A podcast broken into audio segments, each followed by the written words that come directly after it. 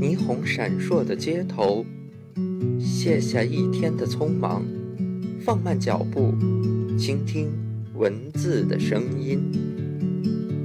万籁俱寂的时候，告别城市的喧嚣，回归宁静，品味文字的温情。用心阅读，暖心陪伴，青豆新月坊。三月的烟雨飘摇的南方，你坐在你空空的米店。亲爱的听众朋友，大家好，欢迎收听本期青豆新月坊，我是代班主播宁宁。在这期节目里，我们将继续为大家播放青年作家陈晨的作品《世界上所有童话都是写给大人看的》第十九篇《末班车》。事情发生在半年前。我们公司效益最差的那段日子，我上班的地方在城市中心的软件园。虽然在 IT 行业工作，待遇是很不错，但代价就是无尽的忙碌，每天都必须起早贪黑，紧绷着神经，得不到一丝喘息的机会。公司离我住的地方大概有十多公里。正常开车过去不用半个小时就能到，可是每天的早高峰会让这个时间变得很不确定，万一堵车，可能一个小时都到不了。所以每天早晨我六点半准时起床，洗漱穿衣，外加吃早饭，七点十分开车出门，听半个小时广播，差不多七点四十五分能够坐在公司里，离正式上班。还有四十五分钟。我是一个极其守时的人，甚至在时间的问题上会有些神经质的较真儿。毕竟互联网行业瞬息万变，时间就是利益，每一分每一秒都不能轻易的浪费掉。然而，这种紧绷的时间观念却一直影响到我下班以后的生活。我甚至会在下班回家的车流中感到焦虑。不停地看表计算到家的时间，尽管我到家之后也没有什么要紧的事做。和朋友一起在外面喝酒聊天的时候，我也会想着自己究竟几点能到家，会不会影响到明天的工作。而躺在床上的时候，我必须把手机放在离床很远的地方，否则我会因为反复的算自己还能睡几个小时而失眠。那段时间，市场发生了变化，公司做的几个产品都赚不到钱。作为其中一个项目的负责人，我难免有些忧心。我渐渐开始觉得头疼，精力不集中，脾气也变得很差。一天在公司，我又对底下的同事发火了。尽管事后也觉得挺后悔的，但是。实在有些控制不了自己的情绪，怎料还没从这种负面的情绪中摆脱出来，下班回家的时候，又在桥上追了前面一辆车的尾。我们这座城市有一条江从中间横穿而过，这座桥是连接城市南北两边的必经通道。本来下班高峰车流量就大，我这一追尾，整座桥就更堵了。当时，耳膜里充斥着汽车发动机的轰鸣声和周围司机不断摁喇叭的嘈杂声。周围看热闹的群众还把事发现场给围了个里三层外三层。要不是交警在维持秩序，我已然要被这片喧嚣彻底吞没了。而这也是我第一次看见那个背影。当我的目光透过一个个探头探脑、充满好奇的面孔延伸到外面的时候，无意看到了一抹扎眼的白色。那是一个白发苍苍的老者，背对着人群，依靠着栏杆面向大桥之外，和这个世界显得格格不入，好像这一切的喧嚣都与他无关一般。好不容易等到把车拖走，交警也驱散了围观群众。身心疲惫的我，坐车回到家后，顿时也发愁起来。毕竟现在车得送去修一段时间，这些天怎么上下班成了大问题。我上网查了一下最快的方式，要先坐公交到桥头，然后走到桥尾坐地铁，这比开车要多花半个小时。也就意味着我坚持多年的作息时间表要彻底乱了。第二天早晨六点，我就被闹钟闹醒了，一脑子浆糊的洗漱、吃饭，拿了钥匙走到楼下，才想起车子不在了，急匆匆的跑到公交车站看一看站牌，挤公交到桥头，一路狂奔到桥尾，然后再坐地铁到公司。一路上我累得上气不接下气。心想，这可真是要了命，多折腾几天，自己非死在上班路上不可。无精打采的工作了一天，我步履蹒跚，踏上了回家的路。下了地铁，走到桥上，我在桥中间又看到了昨天的那个老者。走近才发现，原来他是在桥上钓鱼，一根鱼竿立在栏杆边上，旁边。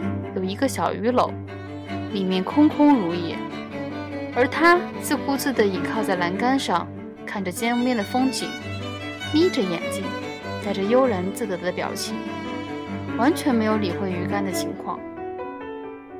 由于心情不好，我也不想赶着回家，我慢慢地走近他，然后靠在他旁边的栏杆上，想休息一会儿。顺着他看的方向望去。那边除了灰蒙蒙的江面之外，什么都没有。他过了很久才发现我，转过头来看着我，缓缓地说道：“很凉爽的夜晚，不是吗？”“是的。”刚下班的小伙子。对，话说您是在这里钓鱼吗？我很好奇地问他。“对啊，我每天都来。”桥这么高，江水这么急，真的能钓上鱼来吗？不一定哦，不一定，要看运气呢。运气好的时候，一天能钓上来两三条；运气不好的时候，也许一整周都钓不上一条来。他笑得很开心。那您钓鱼是要做什么呢？不做什么呀，就站在这里等着鱼上钩。然后看着江边的风景，吹一吹风。可是根本就没什么鱼钓上钩呀！江边的风景每天也都一个样，不是吗？但是这里的风每天都不一样。你试着闭上眼睛，深吸一口气，看一看。我照着他说的做了一遍，却没有尝出任何的味道来。风。毕竟只是流动的空气而已，还能有什么特别的气味吗？你闻到了什么？他问我道。没有，什么也没有。说明你的内心还不够沉静。你明天再来试试吧。我笑着告别了老者，慢慢的走到了公交车站，心想，这还真是个有些神经质的老头呢。他如此神神兮兮的。究竟是想表达些什么呢？第二天晚上下班的时候，我走到桥上，又遇到了那位老者。他依然是那个姿势和那个表情。我走到他身边，问他：“怎么样？今天有没有什么收获？”看到我，很开心的笑道：“收获？为什么一定要有收获呢？花时间做一件事情，总该有它的意义所在呀。”不然，这时间不是白花了吗？我觉得有些难以理解。说的有道理。那你每天的时间都花在哪里呢？我每天就是上班下班呀。那你工作的意义在哪里呢？这我还真没想过呢。对我个人来说，或许就是能赚更多的钱吧。可是等你到了我这个年纪，还需要得到些什么呢？这个嘛，我还真没想过。嗯，所以我并不赶时间，除非时间赶我走。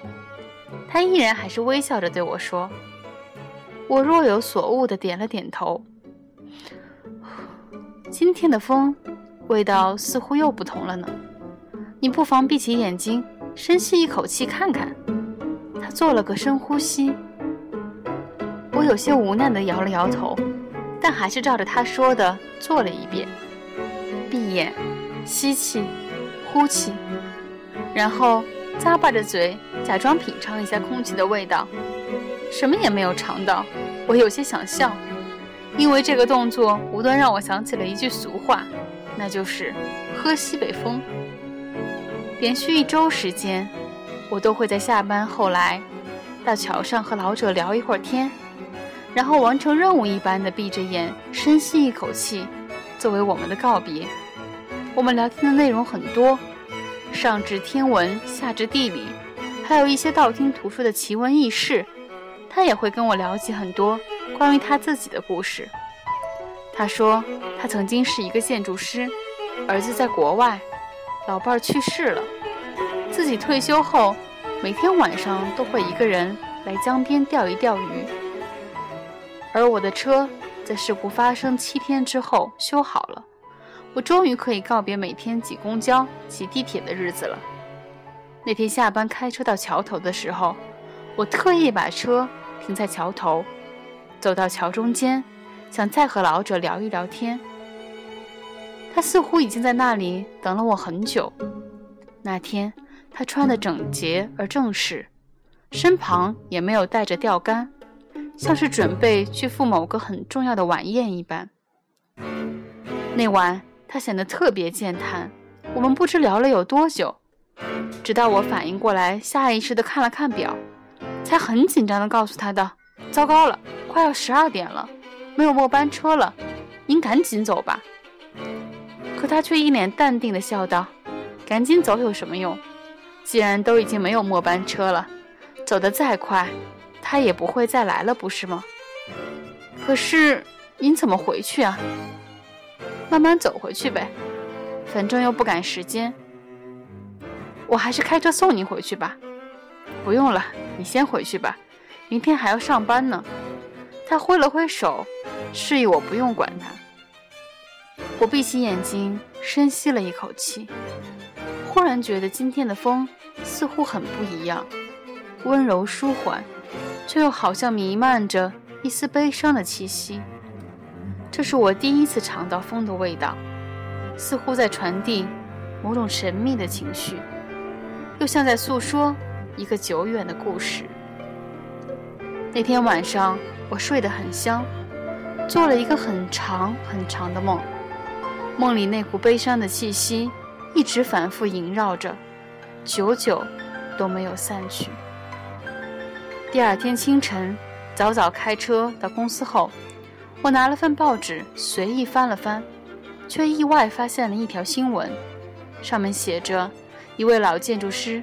七天前去世了，今天他的骨灰将从自己年轻时参与设计的大桥上被撒进江中。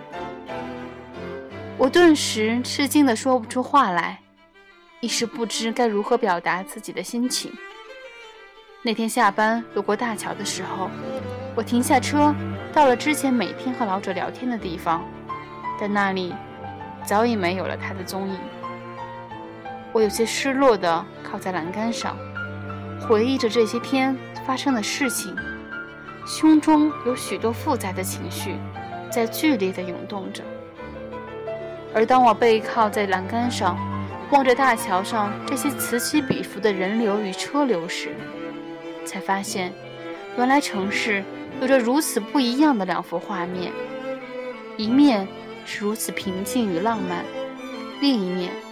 却是如此喧嚣与急速，他一定是深深眷恋着这个地方，才久久不愿离去的吧？不知那天夜里，他是否赶上了那趟属于他的末班车？转过身，闭上眼，深吸了一口气，我顿觉胸中一阵舒缓，今天的风，尝起来已经不再悲伤，取而代之的是一股令人愉悦的轻松感和自在感。我从未发现，原来这一年四季不停变换着流向的风，竟然还能如此的灵性。而这段时间究竟有多长，我已经不愿再去计较了。毕竟，终有一天，时间对我们来说将不再重要。多少人倾尽一生想要得到这个城市里的一切，却终归无法逃离被这个城市遗忘的命运。我学着他的样子，靠着栏杆，眯起眼睛，静静地等待着，等待着，就像等待一辆永远也不会到来的末班车。好了，听众朋友们，本期节目就为您播放到这里了，感谢您的收听，咱们下期节目再见。我就是不懂温柔不够纤细，不能了解你，到最后我们的爱降到谷底，后悔已来不及，背离了你，背离自己，固执的朝着相反的方向离去。我就是不会放弃，不想逃避，不能没有你，只好让寂寞沉沉沉到心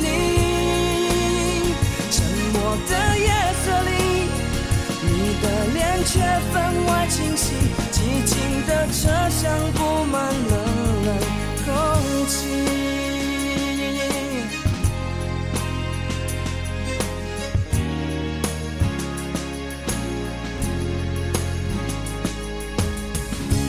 搭上最后这班末班车，我就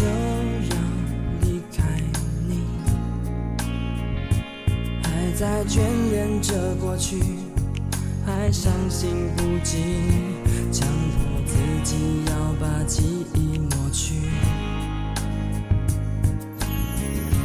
车票上的印记，刻下的回忆，还要多少时间堆积？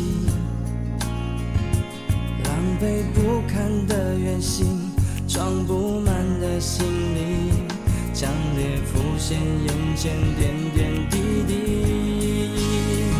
我就是不懂温柔，不够纤细，不能了解你，到最后我们的爱降到谷底，后悔已来不及，背离了你，背离自己，固执的朝着相反的就是不会放弃，不想逃避，不能没有你，只好让寂寞沉沉沉到心里。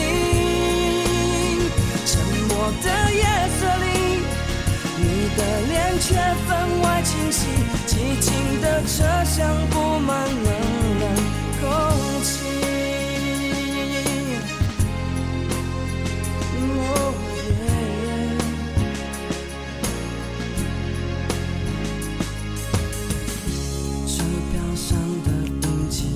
下的回忆，还要多少时间堆积？狼狈不堪的原形，装不满的心里，强烈浮现眼前点点滴滴。我就是不懂温柔，不够纤细，不能了解你，